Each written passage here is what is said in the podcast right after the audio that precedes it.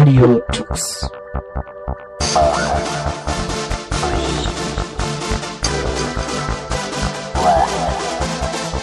The German Linux Radio, the German Linux Radio.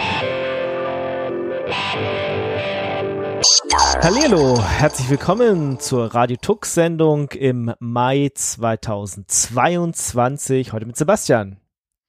Hallo. Hi, ich bin Ingo und äh, du hast vorgeschlagen, wir reden mal über Dateisysteme, weil Dateisysteme sind total cool. Ja, Ja. so in etwa. Hast du dich schon wieder umentschieden? Hast gesagt, nee, doch nicht so ja, cool. so, ich hatte gedacht, das wäre mal ganz cool, sich da reinzuarbeiten und dann hat die Zeit ein kleines bisschen gefehlt. Ist super. Dann Aber wir glänzen einfach mit unserem Unwissen. Ja. Das können wir super. ich habe äh, dann Patent drauf. Das mache ich in anderen Podcasts auch immer so. Dann lesen wir auch nur das Internet vor. Na, ein bisschen mehr. Haben, wir haben uns ein bisschen vorbereitet, aber ich bin jetzt auch tatsächlich eher so der Filesystem-User-Typ als der äh, Filesystem-Erklärtyp.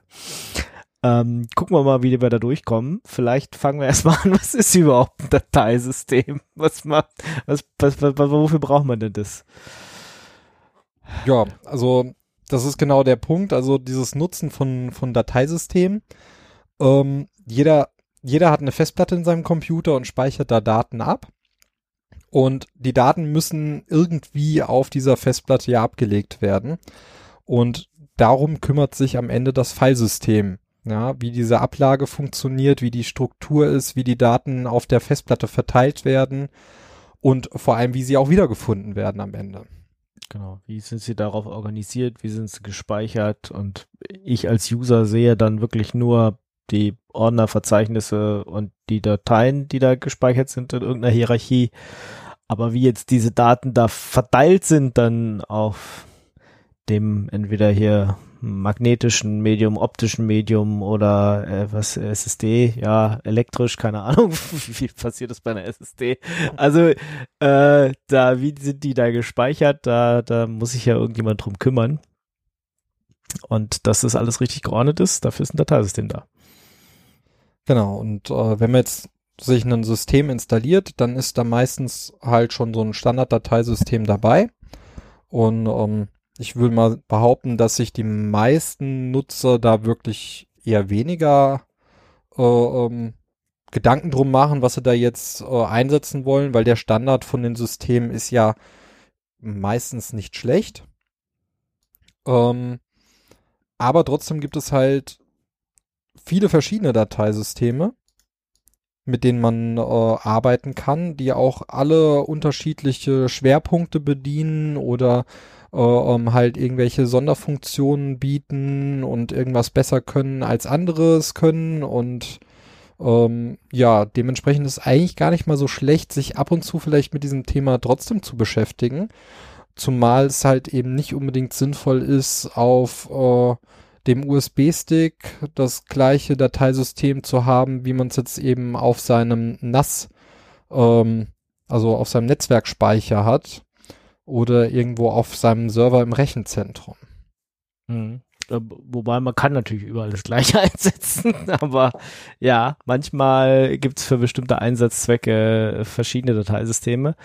Wobei ich da jetzt auch nicht, weiß ich nicht, benutzt du tatsächlich für, für einen, weiß ich nicht, einen USB-Stick ein anderes als für deine SSD, als für ein Rechenzentrum? Weiß ich nicht.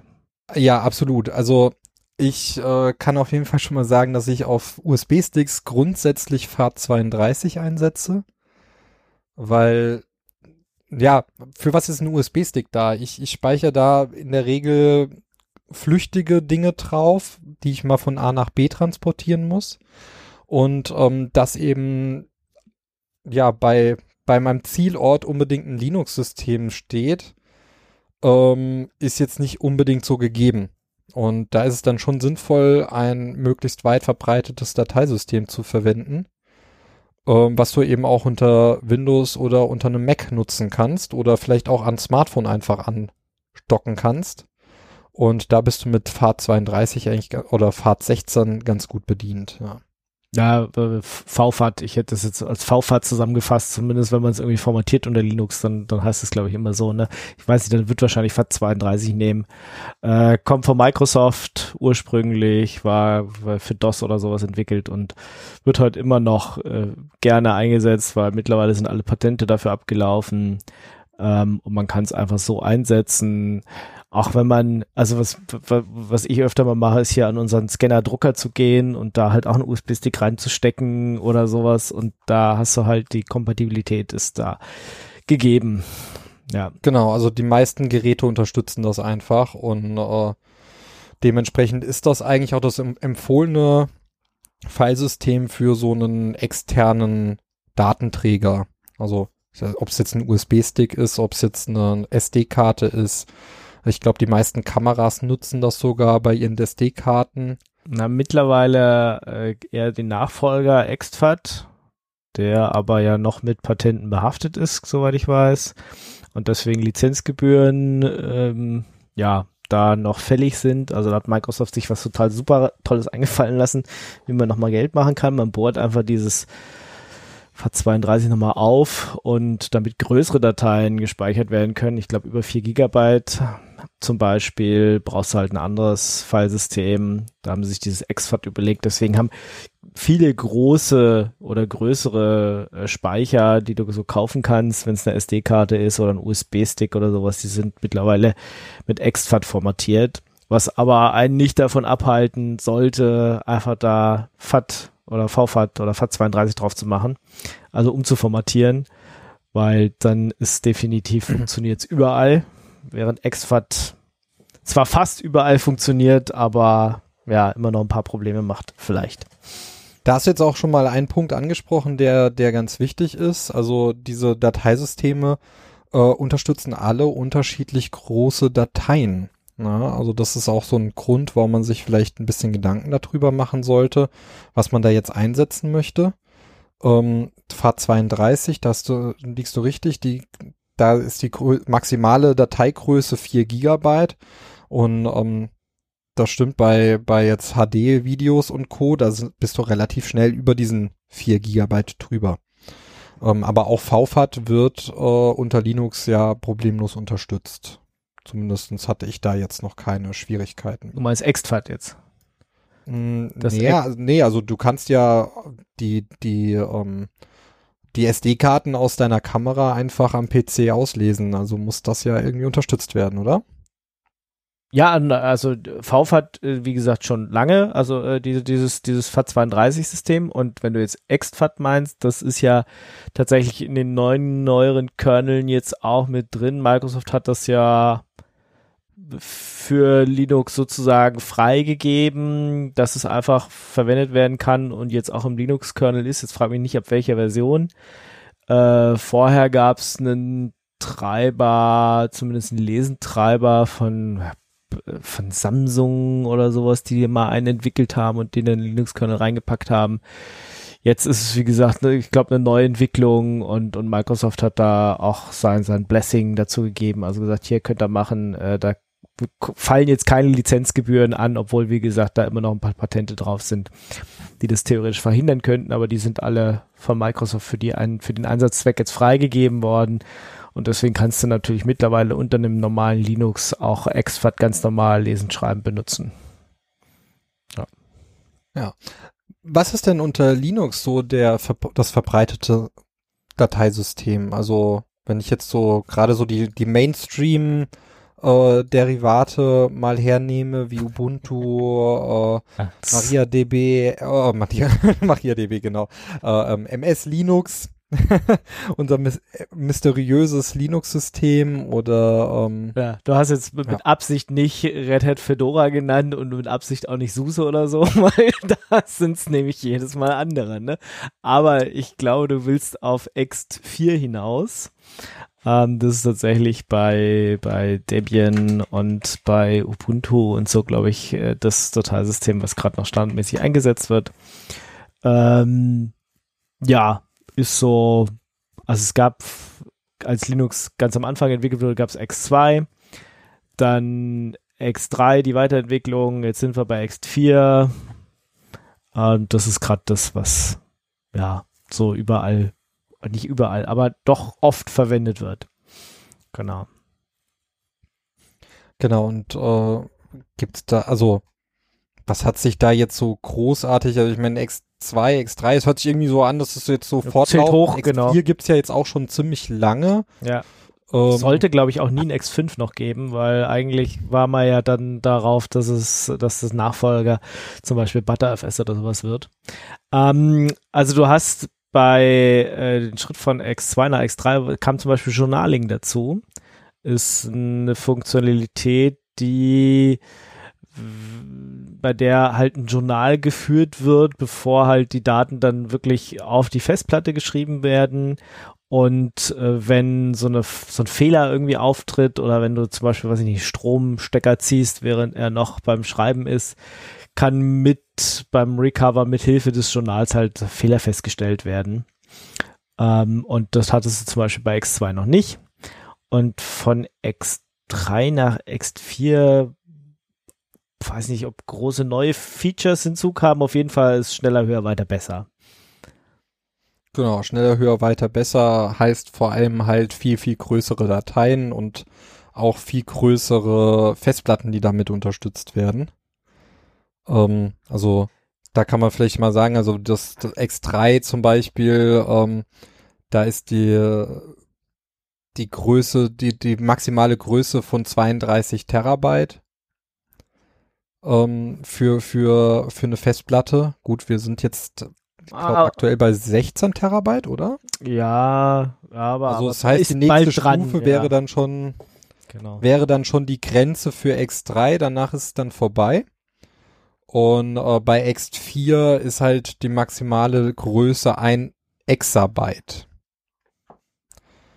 Ähm, das ist halt schon ein sehr großer Schritt, kann Ja. man sagen. Ja, und, und ich musste letztens bei X4 irgendeine spezielle Funktion abschalten, damit ich sie auf einem alten Linux mounten kann. Also da kommen schon auch noch Features Du hinzu. warst kurz weg. Ich war kurz weg. Also Ähm, ich denke, ich denke, es ist auf der Aufnahme. Ich habe aber leider nicht mitgekriegt, was du gesagt hast. Ich habe gesagt, bei, bei, bei X4 kamen tatsächlich auch noch Funktionen hinzu, oder kommen auch immer noch welche hinzu. Ich musste letztens bei X4 ein Feature abschalten, ähm, damit ich es auf einem älteren Linux mounten konnte noch. Also es war so ein altes NAS-System, was irgendwie nicht mehr geupdatet wird. Und äh, da muss ich so eine Checksum-Funktion abschalten, damit ich äh, das dann halt noch benutzen kann. Also äh, auch X4 oder andere Dateisysteme werden auch regelmäßig weiterentwickelt und es kommen Funktionen hinzu und ähm, ja, manchmal führt es dann zu solchen Inkompatibilitäten, aber meistens, wenn X4 draufsteht, kann man das Ding halt überall mounten oder zumindest relativ easy. Muss man halt vielleicht eine Funktion noch abschalten, wie bei mir letztens, aber das ist äh, eher selten der Fall. Also das hatte ich bisher jetzt echt wirklich einmal, dass mir das passiert ist. Wie ist denn die Unterstützung von X4 unter Windows oder Linux? Also Ja, unter Linux kein Problem.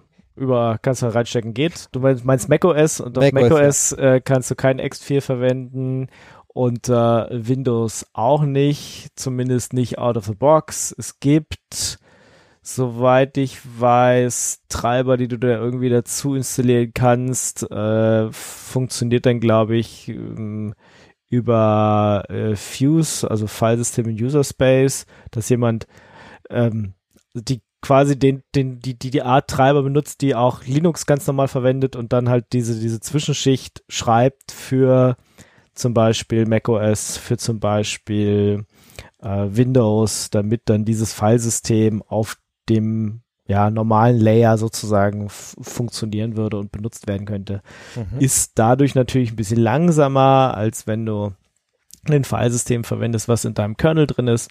Also egal, ob das jetzt der Windows-Kernel wäre, der Linux-Kernel oder der macOS-Kernel. Das ist natürlich immer ein bisschen langsamer, wenn das wenn du dann noch diese Abstra Abstraktionsschicht brauchst, ähm, aber führt halt dazu, dass du dann doch mal Filesysteme woanders benutzen kannst, die es sonst ähm, eventuell nicht gibt. Genau. Also bei mir ist es jetzt schon sehr lange her, dass ich ein heterogenes System verwendet habe. Das war eher so in meiner Einstiegsphase in Linux. Das ist aber halt auch schon 20 Jahre her. Ähm, So, jetzt wissen wir alle, wie alt du bist. Auf jeden Fall, ja, ist äh, das vielleicht halt auch nochmal so interessant. Also ich weiß, dass es das heute dieses Problem eher gibt als früher. Ähm, Windows hat ja zum, also man kann unter Linux eigentlich auf die gesamten Windows-Dateisysteme zugreifen. Also unter ja. Windows ist ja der Standard äh, eigentlich NTFS als Filesystem. Und das lässt sich auch unter Linux nutzen. Bei manchen Derivaten muss man dann nochmal was nachinstallieren, ähm, damit es läuft. Aber in der Regel kann man eben darauf zugreifen. Und jetzt kommt aber dieser, dieser tolle, dieser tolle Move von Microsoft. Ähm, also nur mal so als Hinweis für jeden, der so ein heterogenes System verwendet ähm, oder verwenden möchte.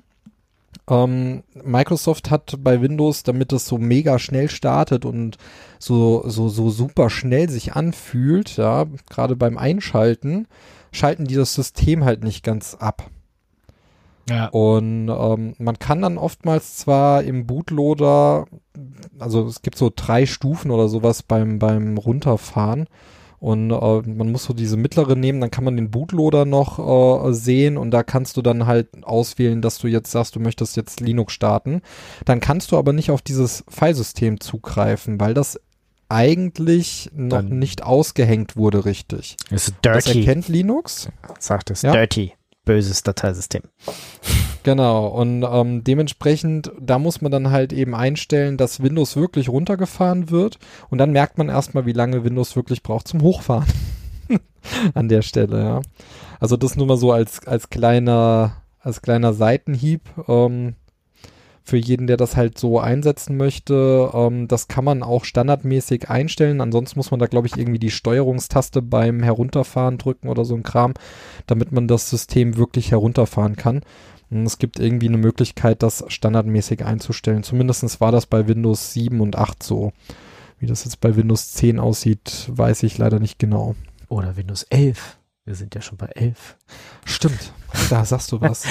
ich, mein Gott sei Dank, ich habe auch kein, kein Dual-Boot-System mehr. Wenn ich Windows für irgendwas brauche, habe ich so eine, eine virtuelle Maschine, die einmal im Jahr oder sowas benutzt wird für irgendwas. Ansonsten traue ich es halt auch nicht und da ist immer noch die Lizenz vom Studium drauf. das so irgendwie, ja, äh, sonst braucht man es halt irgendwie nicht. Oder mir geht's zumindest so. Ähm, deswegen auch keine, keine näheren Erfahrungen damit, aber ich weiß, dass es zumindest solche, solche Filesysteme, also Linux-Filesysteme, äh, halt irgendwie auch für, für macOS und, und Windows gibt. Ähm, aber eben nur mit, mit Energie, äh, die man da aufwenden muss, damit es richtig läuft. Ansonsten der andersrumme Weg, den du gerade beschrieben hast, dass man fast alle Dateisysteme die es sonst so gibt, unter Linux zum Laufen kriegt, ist, glaube ich, das ist noch der einfache Weg. Zumindest lesend immer. Ne? Schreibend ist dann ganz oft nochmal ein anderes Thema oder muss man dann aufpassen, aber egal, ob das jetzt so ein Apple-Filesystem ist oder Microsoft-Filesystem, wenn du das an Linux dran steckst, wirst du es lesen zumindest hinkriegen. Mhm. Gut, du hast vorhin ja das Journaling angesprochen, also eine spezielle Funktionalität von Ext 4. Ähm, das genau. heißt, es gibt für jedes Dateisystem unterschiedliche Funktionen, die die unterstützen. Und ähm, das ist auch, glaube ich, der, das Hauptaugenmerk, in dem sich eben diese Filesysteme unterscheiden. Unter anderem natürlich halt auch noch, wie sie ihre Daten ablegen, aber halt ähm, diese, diese verschiedenen Funktionalitäten, die dann äh, äh, noch dem Dateisystem zugeordnet sind. Ähm, Journaling ist jetzt X4 da das einzige, das das kann oder wie sieht das da aus? Nee, ich, ich glaube, alle modernen Dateisysteme können das. Also äh, egal, ob du jetzt äh, in die, die macOS-Welt gehst, ähm, da können das die Dateisysteme, aber auch alle neueren unter Linux, egal ob es jetzt XFS ist oder äh, weiß ich nicht, ButterFS, keine Ahnung, die können, die machen das alle.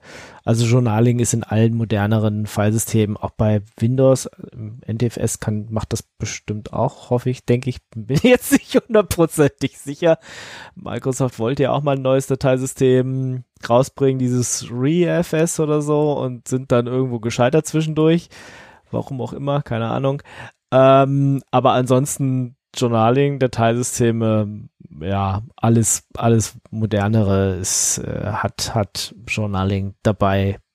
Eins der allerersten, die das unter Linux konnten, gemacht haben, war dieses RiserFS. Ähm, wurde ja auch eine ganze Zeit lang von zum Beispiel SUSE als Standarddateisystem eingesetzt. Ähm, fällt jetzt so langsam aus dem Linux-Kernel raus, ist zumindest als deprecated gekennzeichnet weil, ja, weiß ich nicht, ob man die Story kennt, aber der, der ursprüngliche Entwickler von RiserFS, also der Hans Reiser, der wurde des Mordes verurteilt und ähm, demzufolge, ja, ist da, ist das sozusagen ein bisschen verbrannte Erde dann gewesen. Und ähm, da andere Dateisysteme wie X4 oder X3 ähm, damals dann auch diese Funktion übernommen haben und viele andere Dateisysteme, ist es jetzt nicht mehr so wichtig, dass es noch RiserFS gibt. Aber war eins der ersten Dateisysteme oder das erste unter Linux, was Journaling konnte. Genau. Also sprich ein Sicherheitsfeature, was dort implementiert ist, dass wenn jetzt halt äh, eben der Strom während dem Schreiben ausfällt, kann das im Nachgang eben erkannt werden und dieser Schreibvorgang nochmal neu angestoßen werden, gerade beim Kopieren oder so Sachen wahrscheinlich. Ähm, es gibt auch nochmal Log-Structured Filesysteme. Das ist letzten Endes auch eine Art Journaling, nur eben in einer bisschen anderen Variante, aber darüber weiß ich leider nicht sehr viel, muss ich gestehen. Ich habe das nur beim äh, Recherchieren kurz überflogen und hatte das aber dann mehr oder weniger verdrängt, muss ich gestehen. Aber der Vollständigkeit halber, wer sich da informieren möchte, kann auch nochmal nach Log-Structured Filesystemen Ausschau halten. Ja, okay, da bin ich auch raus. Da habe ich leider keine Ahnung von. ich, ich weiß, Journaling gibt's, äh, alle modernen Dateisysteme haben das, weil ist gut. Braucht man. Was haben wir denn noch? Haben wir noch andere Funktionen, die oder, oder andere Features, die so modernere Dateisysteme haben und andere vielleicht nicht? Genau, also da ähm, würde ich vielleicht mal mit einer Sache anfangen, die wahrscheinlich alle Linux-Nutzer äh, kennen. Das ist nämlich FSCK beziehungsweise Fast FSCK. Das heißt, äh, der File System Check, der eben beim Booten ähm, ab und zu, also je nach Einstellung wird der, wird der halt alle fünf Boots oder sowas ausgeführt oder ähm, ja, das Fast FSCK wird mittlerweile, glaube ich, bei allen Boots ausgeführt bei Ubuntu. Ich starte meine Rechner so selten neu, muss ich verstehen. also man ähm, merkt zumindest nicht mehr. Also ich weiß früher, hast du so ein, wenn du so auch so ein Linux irgendwie, auch einen Linux-Server mal gebootet hast, hat er danach gesagt, ja, das Dateisystem ist jetzt irgendwie 300 x Tage alt, äh, check first, ja, und dann hat er diesen Filesystem-Check ausgeführt, der irgendwie lange gedauert hat. Mittlerweile, egal welchen Server oder Rechner ich neu boote, also das habe ich nie wieder gesehen. Also wahrscheinlich machen die jetzt alle dieses Fast Filesystem-Check oder so. Genau, also das ist auch seit X3 zum Beispiel Standard und ich glaube X2 setzt man ja eh nicht Nein. mehr wirklich. Ja, aber ein. selbst bei X3, also ich kann mich erinnern, dass ich bestimmte Server neu gebootet habe und der dann immer sagt, ja, also ist, ist jetzt alt, ich will jetzt lieber mal prüfen, egal ob er jetzt abgestürzt ist, der Server, oder wie gesagt, einfach lange gelaufen ist und dann hat er, kam er immer diese Meldung, ja, äh, mounted so und so oft und so und so viele Tage alt, bitte jetzt erstmal mal warten und dann kannst du erstmal eine Runde Kaffee trinken gehen.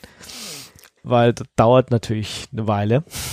genau, also dieser Filesystem-Check, der, der überprüft eben die Dat Daten auf der Festplatte auf Konsistenz. Also ob sich da, ob da irgendwo ein Bit zum Beispiel kaputt gegangen ist oder so Sachen.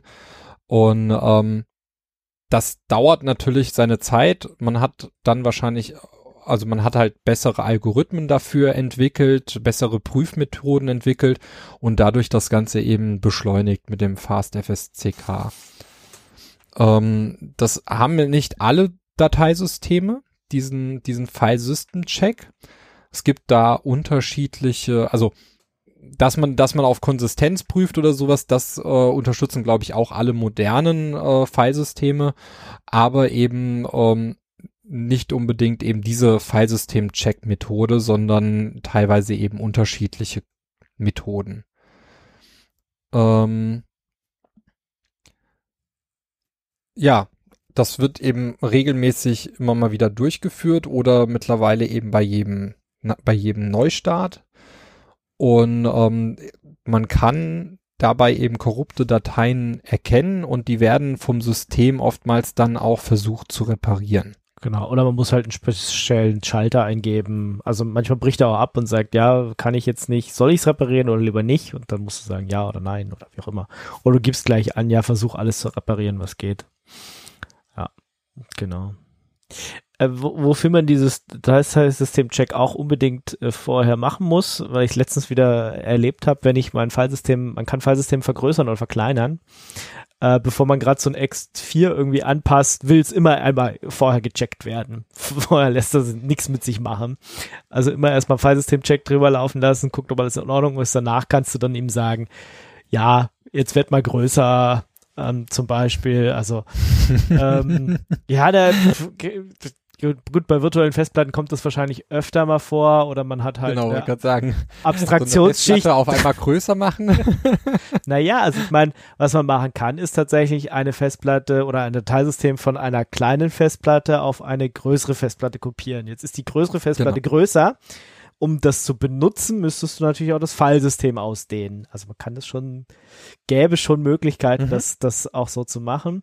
Weil so wenn du es nur eins zu eins kopiert hast, dann ist das Filesystem hinterher genauso groß, aber du verschwendest quasi die Hälfte des Platzes. Also was du machen musst, ist nicht nur die Partitionstabelle wahrscheinlich anpassen vorher, in der halt diese Filesysteme leben, sondern äh, dann auch noch äh, diese, dieses Filesystem vergrößern. Dafür gibt's halt ein paar Kommandos und alle moderneren Filesysteme lassen sich auch vergrößern, manche sogar im gemounteten Zustand und verkleinern das meistens dann nur im äh, Zustand, wenn sie nicht gerade äh, gemountet sind, also eingehängt.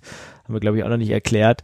Ähm, also wenn ich ein Filesystem benutzen will, muss ich es ja irgendwie benutzbar machen in meinem System und das ist dann mounten.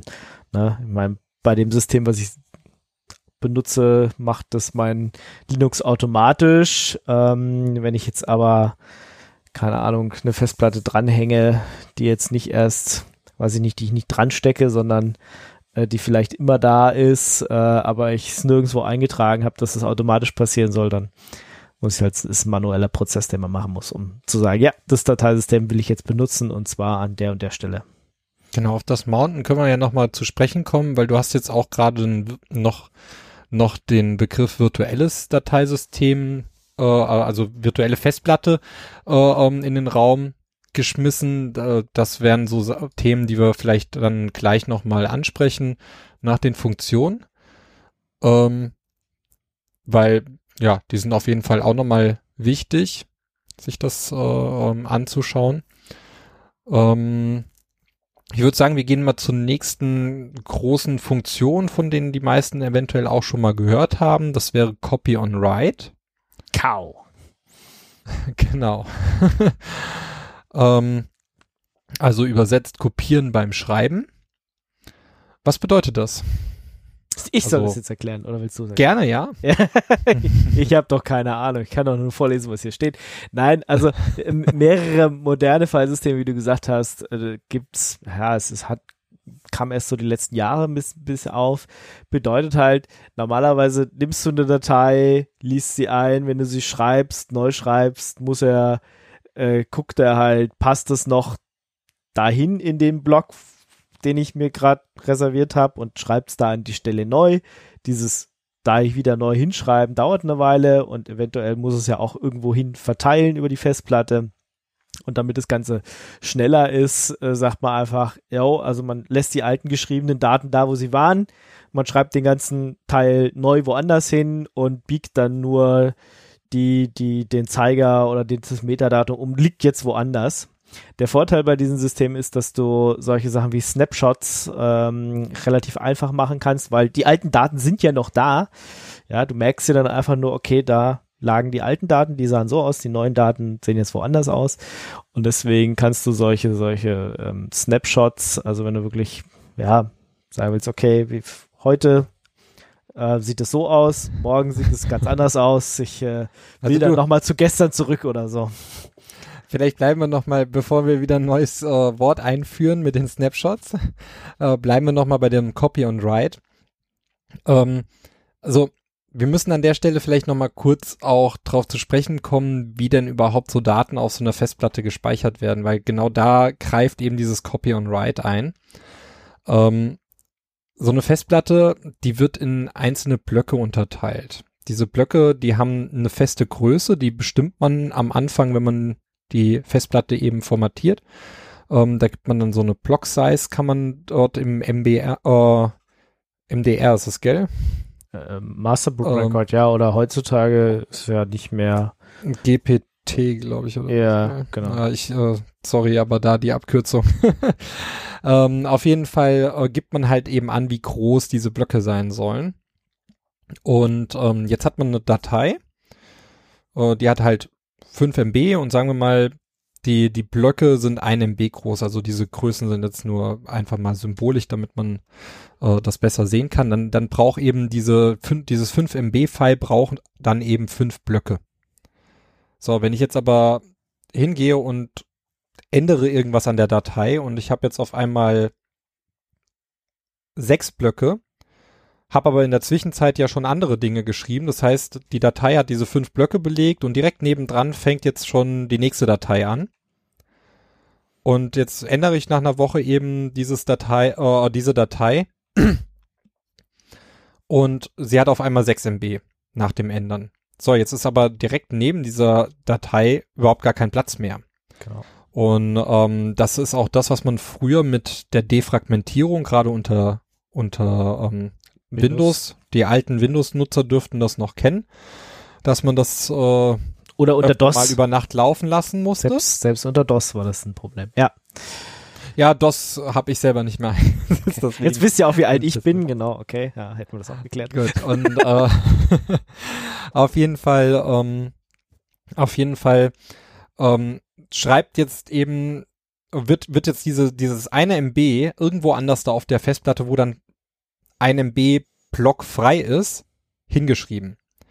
Und dadurch, wenn man jetzt die Datei einlesen möchte, muss der Schreibkopf erstmal an die Stelle gehen, wo diese fünf Blöcke reserviert sind und dann muss er zu diesem anderen einen Block springen. Und das verlangsamt natürlich diesen Leseprozess.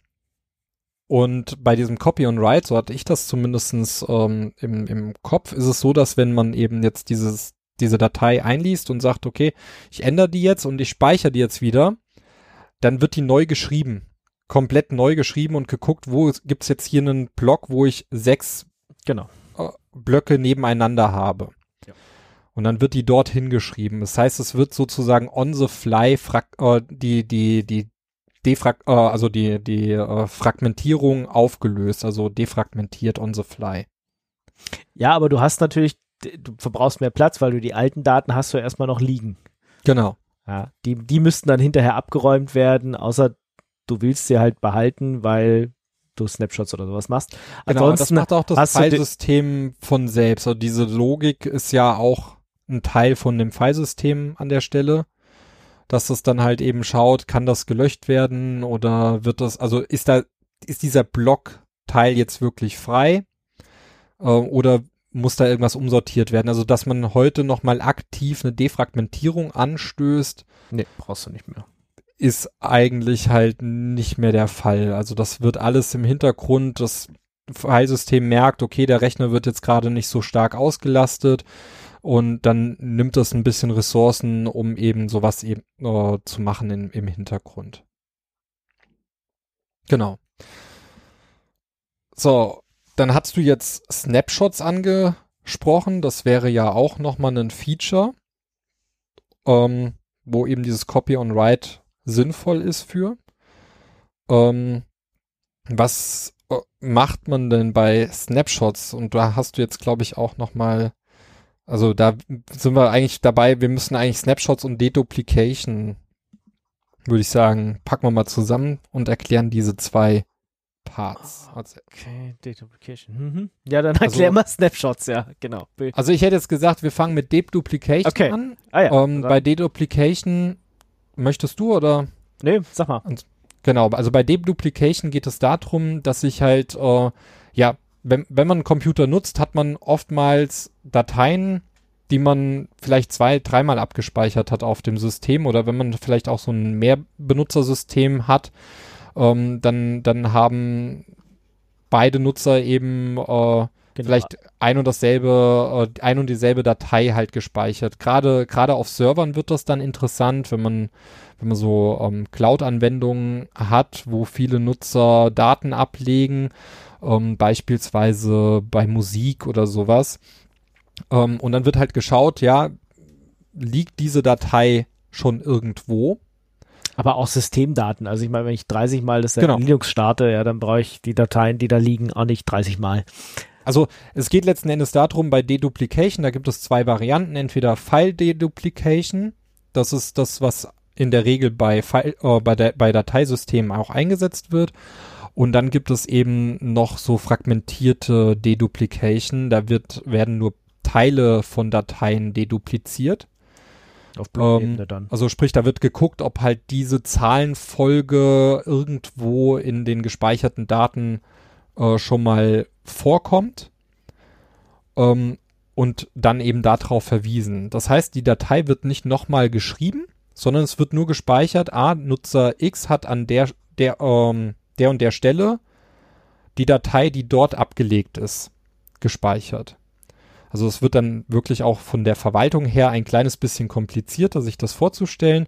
Aber wir haben halt jetzt eben ein Musikstück, das liegt irgendwo auf der Festplatte und ähm, drei Nutzer, drei Nutzer haben dieses Musikstück irgendwo in ihrem, ihrem, in ihrer Ordnerstruktur und dann ist aber an dieser Stelle immer das gleiche, Dat, äh, immer die gleiche Datei auf dem Filesystem verlinkt.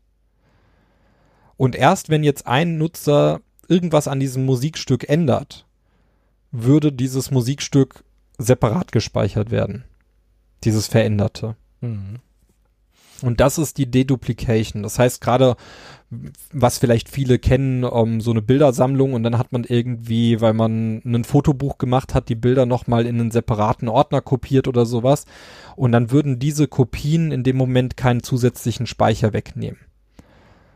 Um, also das heißt, man spart sich dadurch einmal ein bisschen Speicherplatz, weil man eben nicht nochmal die Datei neu schreiben muss.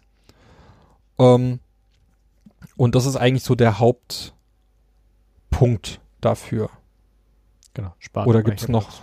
Nö. Also Speicherplatz sparen ist halt eben das Wichtige, weil wir halt immer mehr Daten auch haben, die wir abspeichern wollen. Ja. Genau. Und da kommen wir jetzt dann eigentlich zu diesem, zu der Snapshot-Funktion. Und ähm, die nutzt oftmals eben die Deduplication oder beziehungsweise eigentlich funktionieren Snapshots nur, nur wirklich gut dank dieser Deduplication.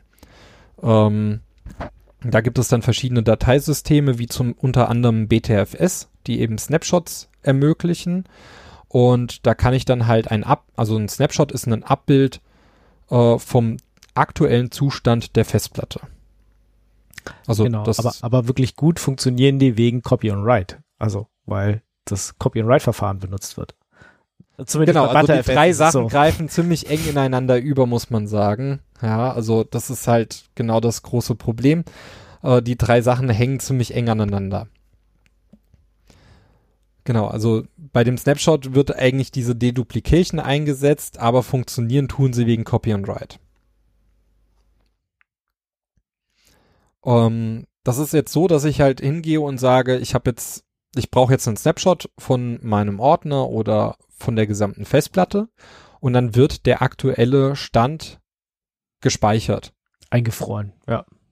Genau. Wird ja nicht nochmal extra gespeichert, sondern wird nur Genau, gesagt. der- äh, Also es wird einfach nur markiert, jetzt Genau. so wie der Spa Stand jetzt ist, das ist das, was äh, ähm, geschützt werden soll. Ja. Und ähm, dank des Copy on Writes, wo die Daten halt immer an der Stelle liegen bleiben, ja, und wenn sie verändert werden, eben neu geschrieben werden, ähm, nutzt das halt, solange die Datei nicht geändert wird, bleibt die, die, also hat dieser Snapshot eigentlich keine Größe. Also bis auf ein paar Kilobyte, wo dann halt abgelegt ist, äh, dass da jetzt gerade ein Snapshot gespeichert wurde. Aber solange halt keine Dateien geändert werden, hat dieser Snapshot erstmal keine wirkliche Größe. Hm. Weil er eben genau auf diese Dateien zeigt, die schon da liegen. Genau. Und wenn ich jetzt anfange, das Datei, äh, das ähm, System zu nutzen und schreibe neue Daten und damit wächst dann eben auch der Snapshot an. Genau. Von der Größe her.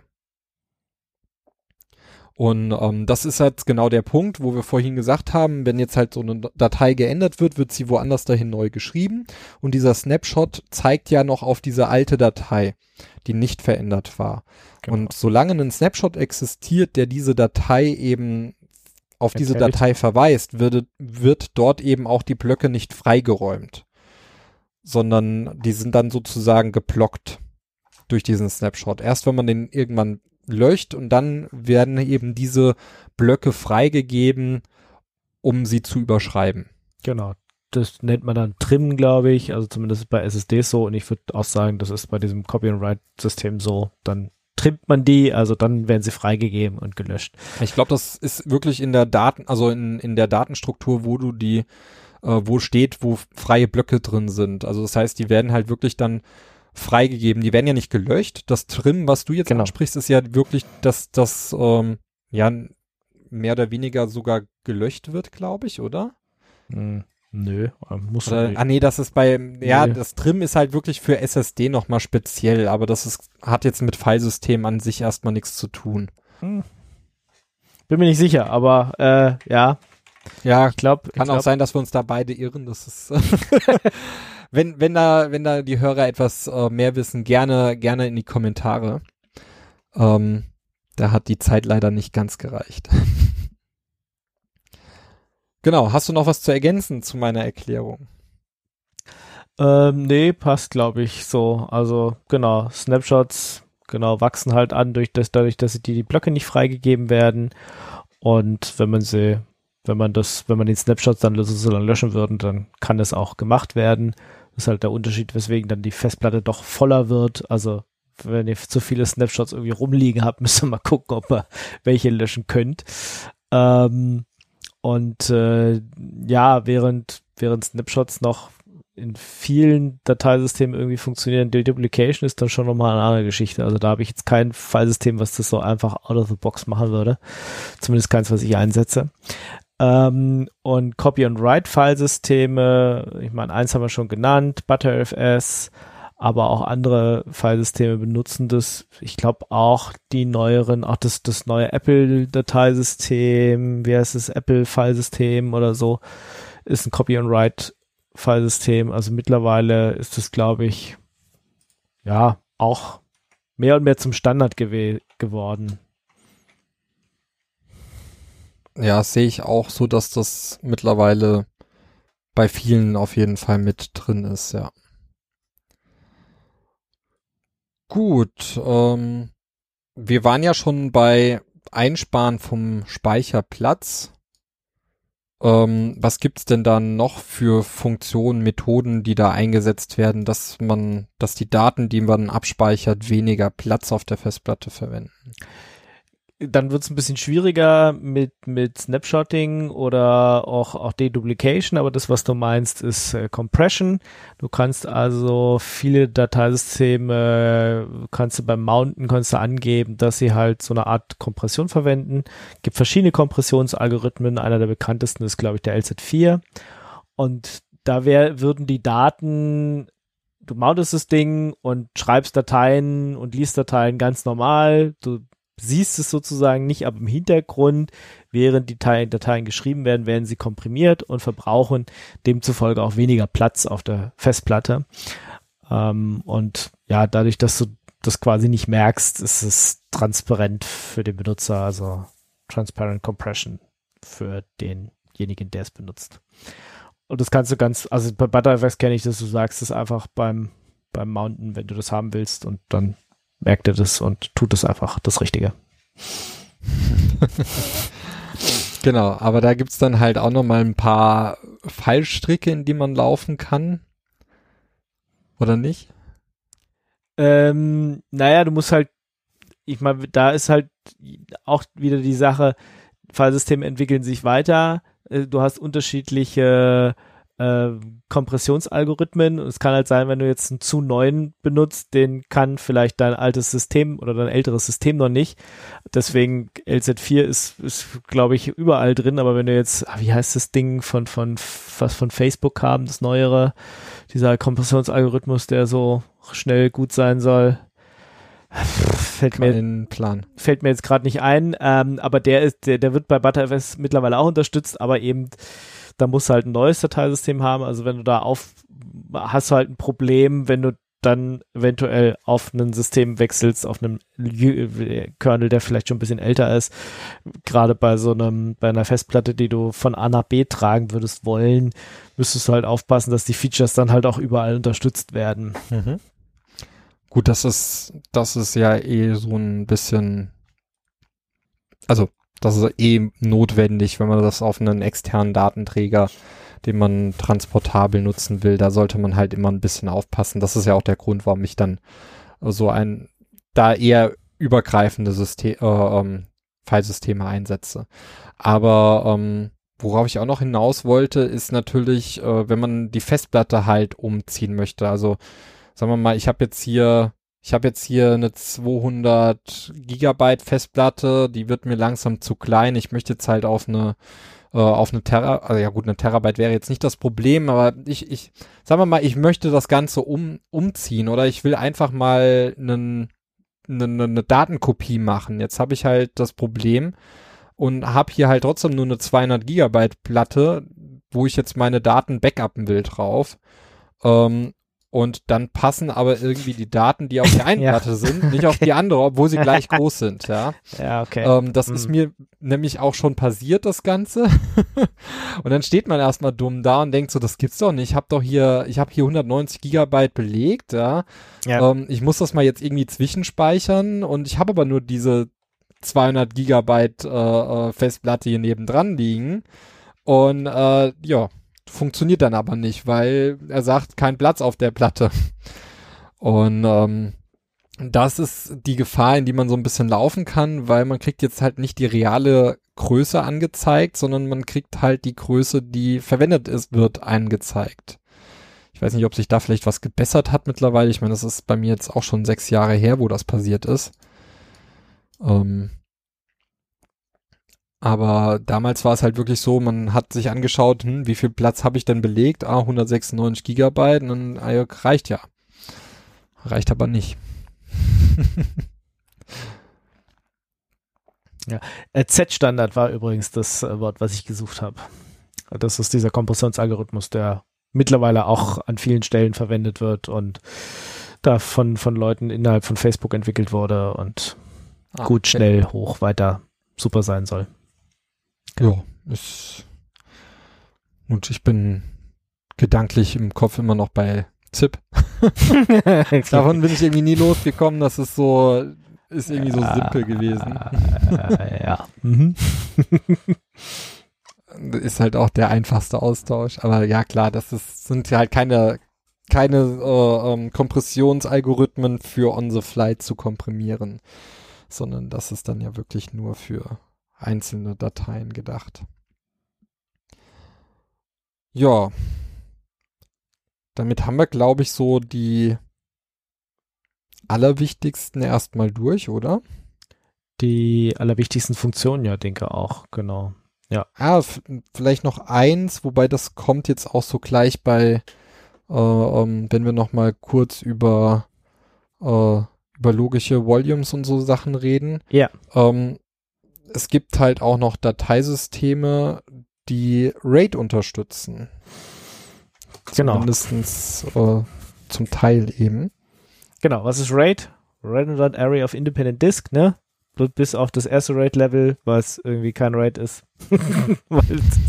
Macht so keinen Sinn. Also ich nehme mehrere Festplatten zusammen und äh, habe und mache da was äh, über diese vielen Festplatten, dass die erstens sozusagen eins ergeben äh, und deswegen quasi virtuell, also mehrere Festplatten, die dann nur noch als eine benutzt werden. Und zweitens habe ich solche Sachen, dass ich äh, Fehlertoleranz drin habe. Ähm, das heißt, äh, da wird, werden Sachen gerechnet, dass ich, wenn eine Festplatte ausfällt, trotzdem keinen Datenverlust habe. Und ich glaube, ihr habt darüber schon mal in der Raditux-Sendung gesprochen, in der Oktober-Sendung 2020. Ich glaube, da so ein bisschen über NAS und ich glaube, ihr habt auch über RAID, RAID-Level und sowas mal kurz geredet. Also. Genau, wenn ich mir, wenn ich mich nicht ganz irre, habe ich mit Robert da äh, auch ein bisschen drüber drüber gefachsimpelt, äh, welche RAID-Systeme man da einsetzen kann. Also wer möchte, kann sich da auch nochmal, äh, kann da auch nochmal reinhören, weil gerade für NAS-Systeme oder Server ist natürlich ein RAID auch äh, ja, genau. immer empfohlen. Genau, und das kann man entweder in Hardware ausführen, man kann es bei Linux in Software ausführen, das ist ein MD-RAID, oder man benutzt halt ein ganz modernes Dateisystem, was diese Funktionalitäten schon mit eingebaut hat. Dann ist es natürlich auch ein Software-RAID. Ähm, da Vertreter sind zum Beispiel das ButterFS, was wir vorhin schon erwähnt haben, und ZFS. Genau. Genau. Und ähm, genau, in, in, im gleichen Zusammenschluss, also dadurch, dass man eben jetzt dieses RAID hat, äh, ähm, da können wir jetzt dann vielleicht mal nahtlos drüber äh, rübergehen. Du hast vorhin etwas von einem virtuellen Volume erzählt. Genau. Also das ist ja letzten Endes äh, ähm, der Zusammenschluss mehrerer Festplatten, die aber für das System erstmal aussehen, als wäre es eine. Genau, du kannst ähm, auch ohne ein RAID zu benutzen, kannst du mehrere Festplatten zu einem System zusammenschrauben. Dann hast du natürlich eventuell den Nachteil, wenn eine dieser vielen verschiedenen Festplatten kaputt geht, ähm, dann ja, ist halt das ganze System kaputt. Aber das kannst du machen. Ähm, und was man auch meistens noch damit äh, ausdrücken will, sind solche Subvolumes oder sowas und die man auch größer, kleiner machen kann. Also du kannst in deiner, in deinem Filesystem nochmal Unterfilesysteme betreiben, ähm, um ja, weiß ich nicht, äh, da bestimmte Sachen nur drin zu machen. Also du kannst dein großes Filesystem in verschiedene Sachen aufteilen, in, in virtuelle Filesysteme so ein bisschen. Genau. Das kann man darunter auch noch zusammenfassen. Und dann kannst du halt so ein extra Bereich größer machen, kleiner machen. Ähm, man kann das alles auch manuell bauen, also so wie man Raids unter Linux zum Beispiel manuell benutzen kann, kann man auch diesen zum Beispiel LVM, also was, Logical Volume Manager, Volume Manager.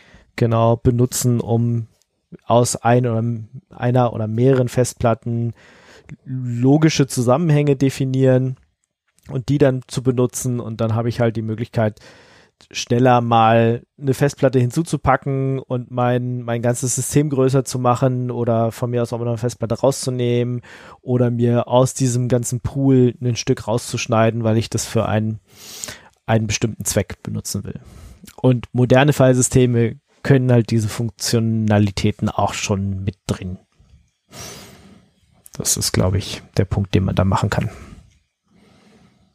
Genau, also wir reden ja ganz oft jetzt hier von modernen Filesystemen. Ist denn da irgendwie noch Entwicklungspotenzial nach oben? Also ich meine, X4, ich bin mir jetzt nicht ganz sicher, aber das ist jetzt auch schon sechs Jahre alt, oder? Ja. Mindestens, ja, mindestens mehr, mehr, mehr, ist mehr, garantiert ist ja, mehr. Ist, also ich kann mich da noch so vage dran äh, erinnern. Eher sagen 10 plus, aber Äh, Gut, es ist letzten Endes, da ja, sind ja genau. auch die Dateien Sta drauf. Sta stable seit 2008. Genau, also schon, ah, okay. schon eine Weile. Genau. Ich meine, letzten Endes ist es ja auch so, da sind ja uns, da sind halt auch die Daten drauf und Daten, wer die Daten hat, hat die Macht. Ja. Ähm, das ist natürlich auch, da will man jetzt nicht unbedingt äh, das Experimentellste überhaupt einsetzen.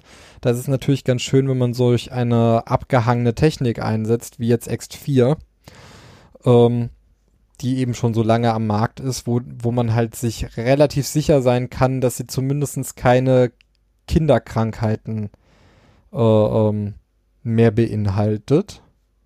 Ja. Ähm, uh Genau, aber du hast natürlich trotzdem noch Entwicklung. Also, was man unter so einem Standard Linux benutzt, ist entweder X4 oder XFS. Ich glaube, das einer kann noch besser mit kleineren Dateien angeben. Ist bei XFS ist auch das Standarddateisystem unter unter den ganzen RHEL, also das was was Red Hat macht. Ähm, da ist das das Standarddateisystem.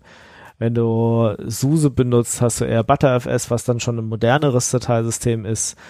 Ähm, solange ButterFS auch schon zehn Jahre alt ist. Ja, genau. ButterFS hat so ein paar Probleme, wenn es in die Richtung RAID-Funktionalitäten gibt. Da sind nicht alle RAID-Level stabil, ja, und deswegen zieht es immer so ein bisschen Kritik auf sich auf. Solange man das auf einer Festplatte benutzt, ist das alles kein Problem. Oder du halt äh, mehrere Festplatten zwar zu einem Logical Volume zusammenpackst, aber eben nicht diese fancy RAID-Level verwendest. Da gibt es wohl ein paar Probleme immer.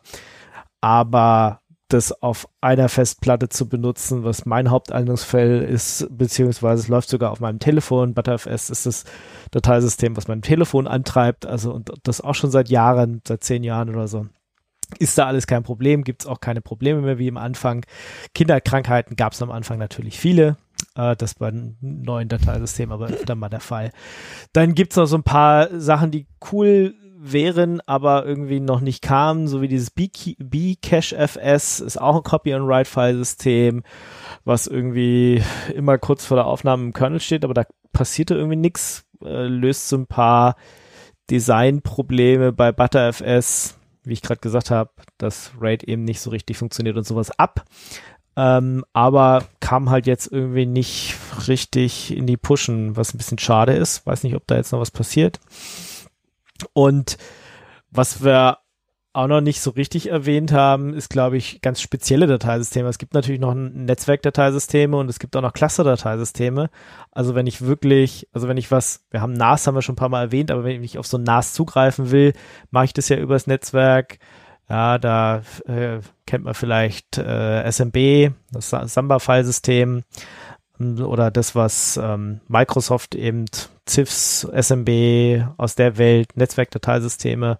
Unter Unix hat man eher NFS genommen, Network File System. Also auch wenn ich über Netzwerk auf Sachen zugreifen will, hat man so Netzwerkdateisysteme. Und was man auch noch hat, sind so Cluster-Dateisysteme. Also wir hatten zwar schon gerade RAID und Co., wenn ich wirklich ähm, Festplatten zusammen mache, wenn ich das aber auf einem richtig großen Level tun will, also über viele, viele Rechner mit vielen, vielen hundert oder tausenden Festplatten. Und davon dann auch noch von meinem Kleinsystem aus drauf zugreifen will, da gibt's Cluster-Dateisysteme und da die bekanntesten Fachwörter sind, glaube ich, so Ceph, Lastre, BGFS, GPFS, Ceph ist ein Cluster-Dateisystem, auch noch nicht, ja, mittlerweile auch schon über zehn Jahre alt, aber das ist auch Open Source und ist im Kernel drin. Lastre ist bisschen viel älter. Tatsächlich auch die Leute, die äh, X3, 4 entwickelt haben, kamen von den Lastre FS-Entwicklern.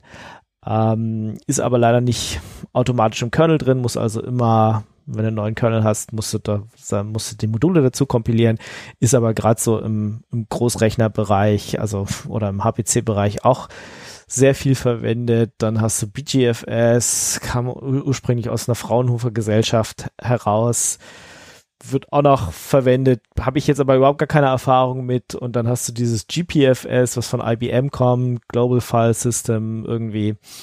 Ähm, ja, also wenn du IBM-Kunde bist und groß viele Dateien in einem Netzwerk speichern willst, dann hast du wahrscheinlich ein GPFS irgendwo. Das vielleicht nur noch mal so von, ich habe eine Festplatte oder mehrere Festplatten in meinem Rechner eingebaut zu, ich habe viele, viele hunderte Server, die zusammen ein großes Dateisystem machen und ich muss nicht nur eben ein paar Terabyte abspeichern, sondern eher ein paar Petabyte oder, oder Exabyte oder sowas. Und um da dann einfach mal hier ein paar Festplatten dazu zu tun und da mal ein paar rauszunehmen und äh, hier mal noch einen Server dazu zu stellen, der irgendwie 30 neue Festplatten hat, da benutzt man dann halt solche Cluster-Dateisysteme. Genau. Genau, was wir vielleicht auch noch erwähnen können, ist Overlay FS. Das ist ja auch zum Beispiel, also da das sind dann auch nochmal so spezielle Filesysteme, die jetzt halt nicht äh, bei der Formatierung von der Festplatte genutzt werden, sondern halt wirklich ähm, dann später im laufenden System einfach ordnerspezifisch angewandt werden, äh, durch die dann eben auch äh, ähm, so Dinge wie LXC-Container oder auch Docker und so Sachen ähm, erst ermöglicht werden. Na, also dass man da halt eben auch dieses Overlay äh, ähm, beziehungsweise diese Deduplication ähm, dann an der Stelle verwendet. Ähm, das sind halt Filesysteme, die man halt aufeinander stapelt, die, die in einem Filesystem direkt laufen. Hm. Genau. Also man sieht, das ist ein sehr, sehr großes Feld, was aber irgendwie, glaube ich, den meisten nur so am Rande äh, ähm, ja beschäftigt. Kann man vielleicht so gar nicht sagen, aber es ist eher so ein so so sowas, was ins Hinterrücken äh, ähm, gerät und man nicht so viele Gedanken darüber sich äh, ähm, macht. Genau, weil man, man, man installiert einfach seine Lieblingsdistribution und da ist halt eins dabei und da benutzt man das halt, weil das das Richtige tut, ne? Genau. Aber manchmal macht es eben Sinn, sich da doch Gedanken zu machen und äh, vielleicht auch den, das ein oder andere Mal ein kleines bisschen vom Standard abzuweichen. Ähm, und gerade für die, die neu in dem Umfeld sind, ähm, klärt das jetzt vielleicht auch so ein kleines bisschen, äh, ähm, weshalb man unter, also jetzt gerade so Shared Devices nicht so einfach von A nach B transportieren kann, sondern dass man sich da wirklich erstmal Gedanken machen muss, ähm, wo soll das dann halt dann am Ende ausgelesen werden? Ähm, wird dort dieses Filesystem überhaupt unterstützt? Ähm, und werden dort auch alle Features unterstützt, wie wir jetzt ja gelernt haben, gerade bei Ext4 oder sowas, dass dann eben auch manchmal ähm, die neueren Features Probleme machen können, wenn die eingeschaltet sind. Ja, aber auch andere Dateisysteme werden regelmäßig weiterentwickelt, hatten wir jetzt auch bei ButterFS oder bei XFS. Ja, ja klar. Also das hast du da halt immer. Ich würde kurz noch vielleicht, dass wir haben schon kurz drüber geredet, welche Dateisysteme setzen wir denn so ein und warum vielleicht. Also bei USB-Sticks hatten wir schon gesagt, wir beide wollen dann eher FAT, weil ja, da hat man halt kein Problem, ob man jetzt an einem Windows, Linux, Mac, äh, an den Scanner, Drucker, äh, oder seine Digitalkamera geht, die können das alle. Also da hm, sind wir uns, glaube ich, einig. Genau. Hm, selbst bei, selbst wenn es ein, weiß ich nicht, Ding ist, was extfat formatiert ist und ich weiß, ich will keine Dateisystem, äh, Dateien speichern, die über 4 Gigabyte sind, dann würde ich es tatsächlich auch umformatieren auf FAT, FAT2, VFAT, FAT32. Ähm, sonst, ich setze viel X4 tatsächlich ein, weil wenn man so ein Standard Debian Ubuntu irgendwie installiert, ist es halt X4. An ein paar Stellen setze ich aber auch XFS ein, weil es irgendwie bei, auf Arbeit das Standard-Dateisystem ist und wie gesagt, wenn du so ein Red Hat äh, Klon-Derivat irgendwie installierst, ist es standardmäßig ein XFS mittlerweile. Ähm, bei mir privat ähm, setze ich viel ButterFS ein, sowohl auf dem Server als auch auf dem Desktop als auch auf meinem Telefon, weil tut einfach, tut das Richtige und hat halt noch so ein paar nette Features, die wir erzählt haben. Wie gesagt, bei RAID-Funktionalitäten aufpassen. Aber ansonsten, dass du Subvolumes machen kannst und äh, einfach eine Festplatte zustecken kannst oder es größer oder kleiner oder Kompression oder Verschlüsselung oder was wir auch alles so erwähnt hatten, das ist da halt alles drin. Und ansonsten benutze ich noch Ceph als Cluster-Dateisystem, ähm, weil egal, also auch wenn ihr diese Sendung ihr hört, kommt die garantiert von irgendeinem Volume, was irgendwo auf einem Ceph liegt. das ist halt so, weil äh, großes Cluster-Dateisystem, wo man sich auch so kleine Stücken rausschneiden kann, was einfach äh, über Netzwerk ähm, gut funktioniert und mir da am meisten Spaß macht und weil es, wie gesagt, im Kernel einfach drin ist. Das heißt also größtenteils funktioniert. Ich würde gerne noch viel mehr Zeit in Ceph reinstecken, aber Zeit ist begrenzt. Das ist immer so ein bisschen das Problem. Aber das ist äh, mein, mein Lieblingsdateisystem, wenn es um Cluster große Gedöns geht. Genau. Was setzt du so ein? Also mit FAT haben wir, uns ja einig. Ich habe jetzt halt auch noch mal ein paar größere externe Festplatten. Ähm, da kommt es dann halt drauf an, für was ich sie einsetze. Also die, die reine Backup-Festplatte ist bei mir in der Regel ext4 und ähm, wenn es aber jetzt wirklich so eine portable, ich habe jetzt noch mal so eine mit so einem mittelgroßen Speicher und da habe ich dann natürlich NTFS dann drauf, weil es eben auch mit am einfachsten ist, in heterogenen Umgebungen einzusetzen. Aber auch Ähm, da könntest du FAT32 nehmen, wenn du weißt, dass du keine Dateien über 4 Gigabyte speichern musst.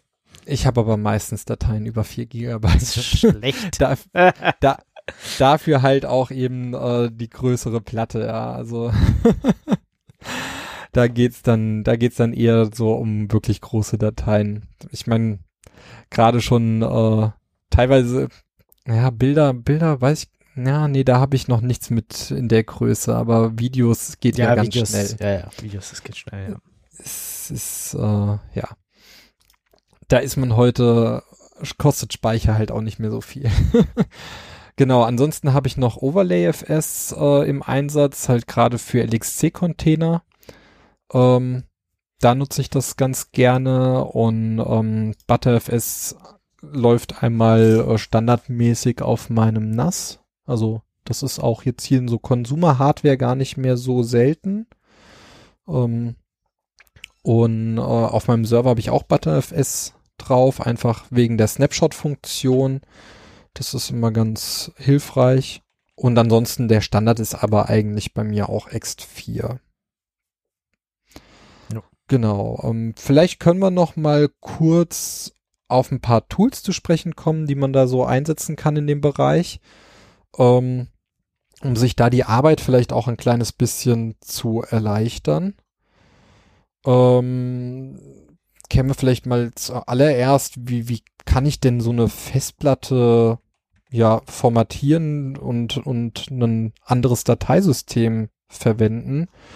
Gibt's da vielleicht, also klar, die, Ich die älteren. Linux-Nutzer wissen, Ich mache das auf der Kommandozeile, genau. Ja. wollte gerade sagen, die älteren Linux-Nutzer C, von uns F-Disk, wissen, dass das halt F-Disk, äh, äh, einfach äh, anlegen, die Partition und dann mit MK äh, X4 oder was weiß ich, dann ein Filesystem drauf tun. Äh, das ist Genau. tatsächlich das, was ich in mm, 95% der Fälle machen würde. Ähm, aber du sprichst natürlich auch GUI-Tools an. Da gibt's zum Beispiel Gparted, kann man sich installieren. Da hat man dann halt schon, sie, sieht man schön, wie die Festplatte eingeteilt ist, welches Filesystem wo ist. Man kann auch glaube ich, insbesondere wenn man so ein Windows dazu installieren will oder so dieses NTFS irgendwie kleiner machen, um dann dahinter dann ein äh, Linux-Dateisystem anzulegen oder solche Geschichten. Also da ist Gparted, glaube ich, ganz, ganz vorne dabei. Aber es kann irgendwie alles und viel mehr, als man braucht. das ist schon, ist auch ein Tool, was einfach nett aussieht. Also selbst wenn man sich nochmal so seine Festplatten angucken will, ja, da kann man da auswählen, welche Festplatte und der zeigt halt schön, wie sie so belegt ist. Und äh, das ist irgendwie witzig. Ähm, aber auch zum Benutzen tatsächlich ganz toll. Toll, toll, toll. ähm, wenn man ButterFS hat, kann man äh, Snapper verwenden. Wenn man SUSE verwendet, ist das sowieso schon eingerichtet.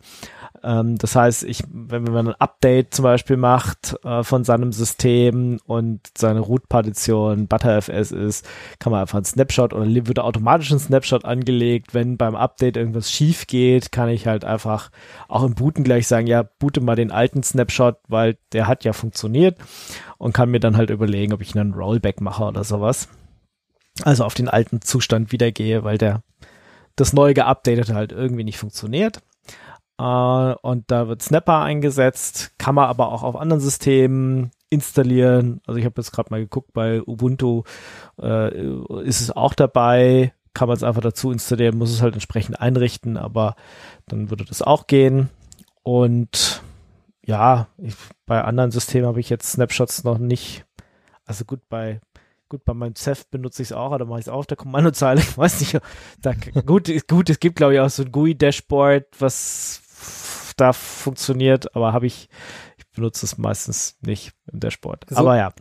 Vielleicht eine Anekdote zur Kommandozeile, ja. Also ich mache das auch häufig da, gerade jetzt auch beim Installieren. Gute äh, Installation läuft eh ohne GUI halt ab bei, bei Arch Linux. Ähm, Yep. aber mir ist das wirklich mal passiert, deswegen die Warnung an alle. Also wenn ihr irgendwas an euren Filesystemen macht oder formatieren möchtet oder Double check, äh, Triple check. Sei, genau, sei es äh, eine SD-Karte formatieren, einen USB-Stick oder sonst irgendwas, guckt drei, vier, am besten fünfmal nach, dass ihr euch wirklich sicher seid, dass ihr genau das richtige Device angegeben habt. Ja. Äh, trennt es zur Not zweimal, um zu gucken, dass es genau das ist, was ihr haben möchtet. Ähm, weil ihr könnt euch damit eure Daten auf der Festplatte, wenn ihr die falsche angegeben habt, für immer zerstören. Ja. Äh, so ist es mir passiert. Ich weiß nicht, äh, ob du das kennst. Ich habe damals auch mein allererstes Android-Smartphone oder die ersten Android-Smartphones geroutet. Ähm, und dafür brauchte man zum Beispiel noch so eine Gold-SD-Karte. Also die nannten sich Gold-SD-Karten. Du hast halt einfach so eine spezielle SD äh, Formatierung der SD-Karte gebraucht, um die Geräte halt äh, in den Bootloader zu versetzen und sie dann zu routen. Ähm, genau, und ich wollte das halt eben auf meine SD-Karte spielen, habe dann aber aus Versehen die Festplatte gewählt Ja. und habe mir den Master Boot Record zerschossen, weil ich Ah. den halt eben überschrieben habe. Und damit war die Festplatte unrettbar. Also da kam wirklich nichts mehr bei rum bei dem Ding. Ich habe es leider halt auch erst nach einer Minute oder zwei gemerkt. Ja. Und äh, ja, war, also wie gesagt, da nochmal ein fettes Ausrufezeichen und äh, dick in Rot. Passt da wirklich auf. Deswegen nutze ich da ganz, ganz, ganz gerne GUI-Tools, weil man halt da doch eben es etwas einfacher hat, das richtige Device auszuwählen, ohne sich zu vertun. Ähm, oder gerade wenn es jetzt ein USB-Stick ist oder sowas, ähm, unter GNOME kann man bei Nautilus jetzt einfach einen Rechtsklick auf den USB-Stick formatier formatieren machen. Und da kann man sich dann halt auch wirklich sicher sein, dass man eben das richtige Gerät erwischt hat. Und es ist natürlich auch gerade jetzt bei einem USB-Stick wirklich ein schneller Weg. Also die drei Klicks, da so schnell habe ich halt auch nicht die Befehle auf der Konsole eingegeben, muss ich gestehen. Ja. Ja, also das mit sich ins Knie schießen, da ist ja auch keine Rückmeldung, also oder keine keine Ab Ab Ab äh, normal. Du tippst den Befehl ein, drückst Enter und dann macht er das halt. Und wenn du das falsche eingegeben hast, dann ist halt doof, ja. Genau. Also da wirklich lieber doppelt, dreifach nachgucken. Das ist auf jeden Fall ein Tipp. Genau, und dann haben wir noch, äh, ich habe das vorhin schon einmal gesagt, man kann ja eine Festplatte auf eine andere kopieren und hat dann eventuell das Problem, dass die neue Festplatte größer ist oder sowas.